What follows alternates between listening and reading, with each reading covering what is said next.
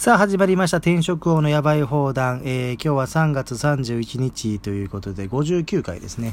あ60回ですね。あのー、成功のタイムリミット。あなたの人生はなぜ60日で変わるのかを読んで人生を変えていくシリーズの今日が20これは5日目ですね。信頼の法則。えー、 The Law of Trust ということで、信頼の法則について語ってみたいと思いますね。えー、もしあなたが世界をひどいところだと信じていたらどうでしょうか？無秩序で、えー、混乱していて問題ばかり起こるような場所だと思っていたらどうでしょうか？おそらく誰もが状況の犠牲者になり、自分にできることなど何もないと考えてしまうでしょう。夢も希望もなく、世界で起きる広い出来事をただ呆然と眺めているだけの存在になってしまうかもしれません。世界をこのように夢も希望もない広い場所と考えることは、あなたが夢を叶えるために役立つでしょうか？ね、まさに今日本列島はですね、コロナ、日本中が、世界中が、まあ、コロナの影響でね、本当にもう、ひどい場所と考えることもね、えー、できるんですけどね、えー、そういう見方をこれ否定するあれだと思いますね。しかも今日僕は福島50っていうのを50か見てきたんですよ。あの原発の3.11のね、えドキュメンタリーというか、ね、あの菅総理、当時の菅総理が非常に悪い人に書かれていて、吉田所長、東電のね、吉田所長が英雄のように書かれていてね、現実と若干違うんじゃないかなと思いますけど、まあその部分以外はね、えー、非常にリアリティがあってね、すごい津波のシーンとかありました。あれ CG で作ったんですかね、すごいリアリティあって、怖かったですよ、もう大スクリーンで見てね。観客は12人ぐらいしかいなかったです。やっぱりコロナの影響でしょうか。ね。はい。で、私の経験ではそれは違うと考えていますとね、さっきも言いましたけど、えー、世の中はね、夢も希望もないひどい場所だと考えることはね、あなたの、あなたが夢を叶えるために役立つでしょうか。いいえと。いいやと。私の経験上違いますということですね。もしかしたらいつでも全てがうまくいってると考え、起きている問題や課題を無視するような、そんな極端な楽天的な見方はしたくないという方がいるかもしれません。その通りです。楽天的であろうが悲観的であろうが、世界を極端に認識するのはどちらも馬鹿げています。ね。ディマティーヌ博士は本当にバランスっていうのを言ってますから、極端に寄らない方がいいと言ってますね。はい。で、そこで中心にいるというのはどうでしょうか？センターという概念ね。センターという概念です。批判家と無双家の間、楽天主義と悲観主義の間、つまり中心です。センターです。私たちには知恵があります。知恵とはこの世界を信頼して両極の立場を完全に融合するときにバランスの中でハートが開くことを知っているということです。ポジティブであれネガティブであれ、たとえ何が起きたとしても、あなたはそこに役立つこと、価値ある何かを見出すことができるのです。どんな時でもあなたはこの宇宙に助けられています。ね、その、えー、福島の50ですね。福島50でもね、あの、その、吉田所長、吉田所長は亡く、最後亡くなるんですけどね、なんか手紙の中でですね、私たち人類は自然を舐めていたみたいなことが書いてあるんですよ。だから結局津波がああの高さ的にねあの人間が考えていたよりなんか10メートルぐらいの津波が来たのかな。そんな津波は来ないという設計がしてあったとかね。あとまあ原発でもそうですよね。あの地震対策がどこまでできていたのかっていうね、想定外ですよね。堀山が言うところの想定外の、あの尋常じゃない津波のが来たし、で、あの揺れが来たと。ね。でもまあ、でも今回こういうことがあったってことで、防波堤を高くしたりとかしてるわけでしょ。まあ、そうやってまあ人類はやっぱ自然には勝てませんから、やっぱ自然と共存していかなきゃいけないということですね。はい。えー、っと、はい。えー、どこまで言いましたかね。えー、ポジティブであれ、ネガティブであれ、たとえ何が起きたとしても、こう読みましたね。あなたはそこに役立つこと、価値ある何かを見出すことができるのです。どんな時でも、あなたはこの宇宙に助けられています。それこそが真の愛であり、あなたはそれを知っておくことが賢明です。あなたがいつでも神聖なる宇宙の秩序を理解していれば、世界は違った面を見せてくれるでしょう。何かを責めたり、言い訳をしたりするよりも、ぜひこう考えてみましょう。私は私の現実に責任があります。私はこの現実認識を変える力を持っています。世界は信じるに値するところで、私は完全なバランスを見出します。100年ほど前、心理学の父、ウィリアム・ジェームズはどのように考えるかが人生を決めるの決めるのだと発見しました。私もこれまで何万人もの人生を変えるお手伝いをしてきましたが、どんなに大変な人生だったとしても、そこにある愛に気づいた時には感謝に溢れ、人生が大きく変わる姿を目にしてきました。何が起きたとしても、全てはあなたの成長につながっています。どのような出来事でも全てはあなたの偉大さに気づかせるために起きているのです。宇宙はあなたを助けたがっているということをどうか信じてみてください。このことを理解していれば宇宙を信頼して生きることがとても簡単なことになります。宇宙が信頼に値する素敵な人物だと思ってみましょう。あなたに心を開き、あなたの成功を心から望んでいる友人だと考えてみるのです。あなたが求めている最高のものを受け取れるように宇宙はいつでもあなたを力づけてくれています。このように考えれば、驚くほど素晴らしいことが起きるでしょう。もし一見不幸に思えるような出来事が起きたとしても、ぜひこう言いましょう。おう、素晴らしい機会です。私はこれがギフトだと、ギフトだと知っていますと。ね、今日もね、ツイッターのタイムラインに流れてきてたんですよ。すごいバズってるツイートが。なんですかね、なんかその私が勤務している、あの、派遣、えー、会社では、明日から仕事を失う人が何百人といますみたいなツイートがね、あのー出てきておりましたあタイムライン出てきてバズってたんですけどね。だからまあこういう状況だから派遣社員の方がですね契約を切られると、まあ、全然あり得る話ですよね。でそれをだからおお素晴らしい機会ですと。私はこれがギフトだと知っていますと。言えるかどうかです。まあなかなか言えないとは思いますけれども。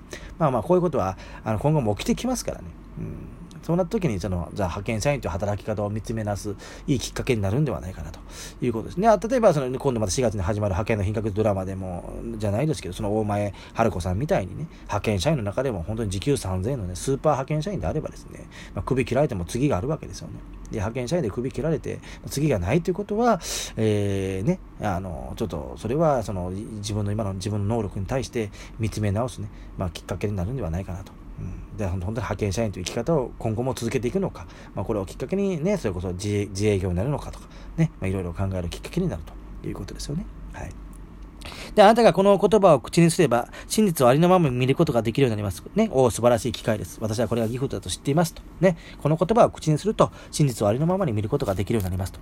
えー、表面だけでは分からなかった機会や資源、アイディア、友人など、その出来事のうちに秘められていた贈り物にすぐ気づけるようになるでしょうと。ね。仕事を失うということは、次の仕事が見つかるということです。恋人が失う、えー、恋人と別れるということは、次の恋人が見つかるということですからね。その、当事者にとってみればね、そんなこと言われてもってなるかもしれませんけれども、ね。えー、次に本当にもっといい人と出会ったならば、ね、えー、前の彼女と別れたことがね、本当に別れてよかったってことになるわけですからね。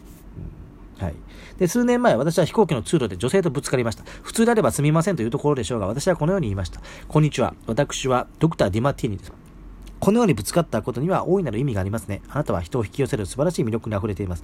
私があなたにぶつかったことはまさに運命だったのです。ね。こんなこと今日本で言ったらね、あの、逮捕されるかもしれませんけどね。えー、まあ、セルフイメージが高い人、ね、自信満々で言われたらね、えー、まあ、あの、ついていくっていう人もいるでしょうからね。はい。で、こうした会話を始めた私たちに、最終的にはビジネスの機会が生まれました。なぜこのようなことが起きるのかと言いますと、私はこの宇宙に間違いなどないことを知っているからです。すべては私の成長のためにあります。ですから私は宇宙を信頼しているのです。信頼の法則は愛のある生活を教えてくれます。何が起きたとしても起きなかったとしても、それはあなたのためであり、宇宙からの愛の表現なのです。ね。例えば、本当に何かに応募して落ちるってことは、その瞬間はショックかもしれませんけれどもね。うん。それが結局あなたのためになると。ね、自分が未熟だってことを教えてくれるいいきっかけになるわけですね。だから本当にこの前もあの話してたんですけどね、西野昭弘エンタメ研究所のオフ会で、ちょっとモーニング娘。の話になってね、ねモーニング娘。っていうのは結局オーディションで落ちた人たちの集まりで、ね、グランプリ取ったのは平家みちよですからね。えーね、グランプリの平家みちよが今は消えていて、えー、モーニング娘。は本当に、まあ、メンバーは変わってますけど、今でも残ってるってね、本当にグランプリが消えていくっていうのがね、不思議な話ですよね。うんはい。で、この知覚認識は、私の人生に大いなる変化をもたしてくれました。あなたにも必ず役に立ちますとね。まあそういうことですよ。だから本当に、あの、 ASAYAN という番組でね、モーニング娘。だけに限らずですね、エグザイルの淳とかね、ケミストリーとか、えー、あれも落ちたメンバーですよね。えー、落ちたメンバー。特に ATSUSHIはそうですよね。えー、落ちてますね。あとなんかネスミスとか見ましたよね。うんだからもう人生にはね、自分が諦めない限り敗者復活のチャンスはいくらでもあります。ね。だから僕なんかも転職王ですから、いろんな会社、転職を転々としてますけどね。ある会社で輝けなくても次の会社で輝けるってこともありますからね。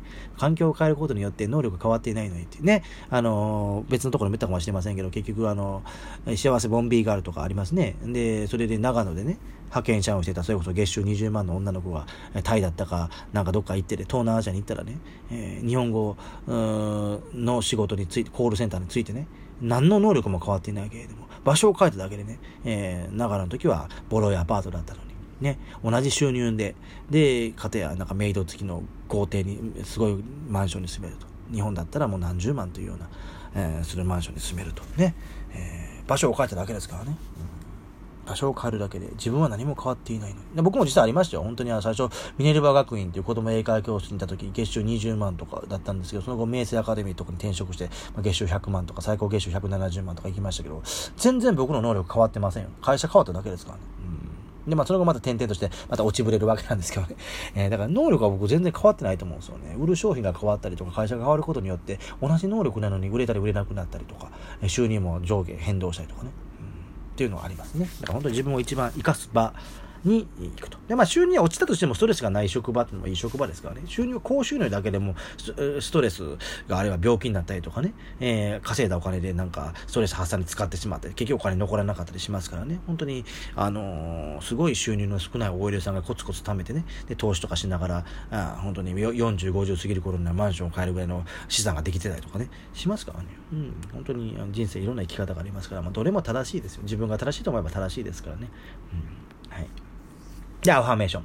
私は宇宙の神聖な秩序を信頼しています。喜びも痛みも全てが宇宙からの贈り物です。私は感謝して、感謝して受け取ります。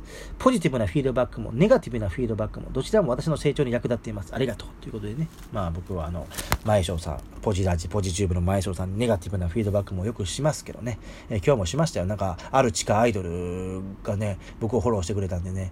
えー、で、前翔さんの今日の YouTube がいい内容だったんでね、あの、地下アイドルに聞かせよう、聞かせようと思ってね。あの、紹介したんです。で、その力の子はね、えー、聞いてくれたんですけど、途中でね、挫折したわけで、長かったんですよ。14分ぐらい。まあ僕は2倍速で聞くから7分ぐらいですけど、1倍速で聞いた人は14分かかりますからね、えー、そういうのもありますけど、ちょっと14分は長すぎかなと。やっぱりこのラジオトーク、だからその辺でよく考えられてるんじゃないですか。これ12分ってね、12分で強制終了しますからね。12分をね、2倍速で聞けば 6, 6分ですからね。うん。で、毎日だから6分ずつぐらい。だからもう2倍速で聞くのはもうマストですよね。マスト。それで考えるとツイキャスはね、2倍速で聞けないんですよね。まあ今日もそのチャイルドケアさんっていう人とね、あのコラボツイキャスやりまして、もうすでに録画の再生回数が150回超えてますけど、前翔さんとやったやつも300回超えてますけどね。うん。あれね、2倍速で聞けないんですよ。これね、ねで、ツイキャス1枠30分でしょ。それを15分で聞けるか30分で聞ける聞けるかだいぶ変わってきますからね。なんか2倍速で聴ける機能をつけてほしいなと思いますけどね。はい。ということで、また明日お会いしましょう。さようなら。